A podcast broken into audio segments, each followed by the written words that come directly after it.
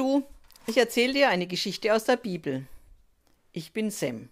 Sem, der Sohn des bekannten Noah. Also, ich erzähle euch jetzt meine Geschichte.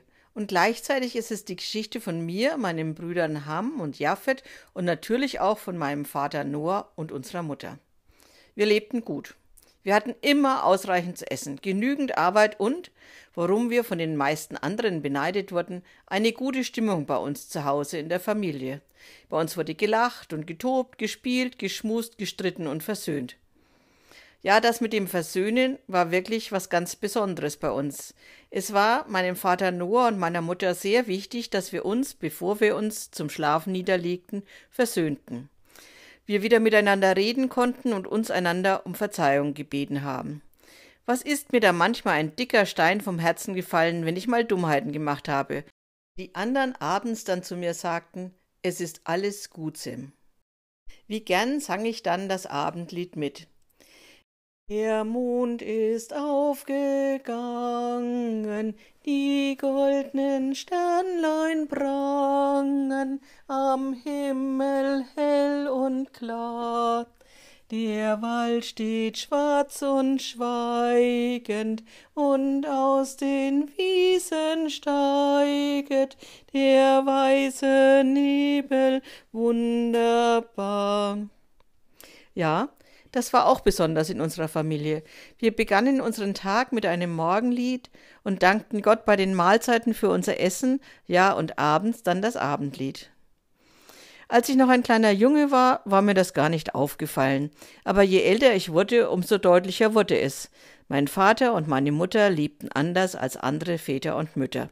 Ja, ich konnte sogar beobachten, wie sich die anderen Menschen, groß und klein, über meinen Vater und unsere ganze Familie lustig machten blinzelten sie mich und meine Brüder gerne.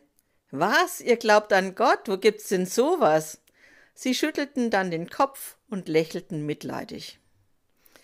Eines Morgens kam Vater Noah mit großen Zeichenplänen zu mir. Große Rollen mit vielen, vielen Strichen drauf, sehr, sehr ordentlich gezeichnet. Was ist das denn? fragte ich neugierig meinen Vater. Doch da erkannte ich es auch schon. Ein Schiff. Ein riesiges Schiff. Was willst du denn mit einem Schiff? fragte ich ihn. Ich war ziemlich verwirrt. Ein Schiff? Hier gab es keinen großen Fluss oder einen See. Mein Vater ging gar nicht auf die Frage ein. Ich will es bauen, und du, Sam, sollst mir dabei helfen. Ich überlegte, ist mein Vater jetzt verrückt geworden, hier ein Schiff zu bauen, hunderte Kilometer vom Meer entfernt? Mein Vater machte sich an die Arbeit. Er rodete Bäume und suchte Arbeiter, die ihm halfen. Er verarbeitete die Baumstämme zu Balken und Brettern. Viele Bretter wurden erst in Wasser gelegt, nur so konnte man sie biegen, wie man sie brauchte. Mit der Zeit entstand eine große, große Baustelle und die Leute kamen von weit her, um zu schauen, wie mein Vater Noah nun verrückt geworden war und mitten auf dem trockensten Land ein riesiges Boot baute. Die Zuschauer hatten ihr größtes Vergnügen und ich, ich kam mir von Tag zu Tag blöder vor. Was sollte das ganze Theater mit dem Schiff eigentlich? Einmal, als Noah wieder auf der Baustelle war und all seine Arbeiter zur Eile antrieb, da wurde es mir zu viel. Ich packte meinen Vater am Ärmel, zog ihn in eine ruhige Ecke und fauchte ihn an. Jetzt ist aber wirklich genug mit dem Unsinn. Was soll das mit dem Schiff werden? Was treibst du die Leute so zur Eile an? Keiner hier braucht ein Schiff. Ganz ruhig hat mein Vater geantwortet. Gott hat mir den Auftrag gegeben. Gott hat ihm den Auftrag gegeben? So, also Gott. Warum macht Noah, was Gott sagt, und wird dafür blöd angeschaut? Den anderen Menschen ging es doch auch gut, ohne dass sie nach Gott fragten. Ich habe dir doch schon von unserem Abendlied erzählt. Heute Abend war es besonders. Ich habe etwas herumgedruckst, dass ich das mit dem Schiff nicht verstehe und warum Noah macht, was Gott von ihm will. Da hat Noah gesagt, heute singen wir mal eine andere Strophe von unserem Abendlied. Seht ihr den Mond dort stehen, er ist nur halb zu sehen und ist doch rund und schön. So sind wohl manche Sachen, die wir getrost belachen, weil unsere Augen sie nicht sehen. so sind wohl manche Sachen, die wir getrost belachen, weil unsere Augen sie nicht sehen.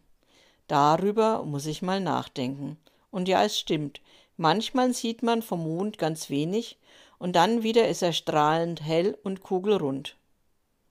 Und nun endlich, endlich war das Schiff fertig, und es begann das Einladen was da alles mit musste, unser ganzer Besitz, alle Decken und Kleider, unsere Töpfe und Haustiere und all unsere Lebensmittel, viele Lebensmittel, sehr, sehr viele, und Heu und Stroh und Heu und Stroh. Warum denn das? Und Säcke, viele Säcke voll Getreide, alles sehr verwunderlich. Und dann sah ich warum. Es kamen Tiere, sehr unterschiedliche Tiere, zu unserem Schiff gelaufen und geflogen und gekrochen und, und, und. Und wie es mit unserem Schiff, mit uns als Familie und mit den Tieren weitergeht, erzähle ich euch nächste Woche.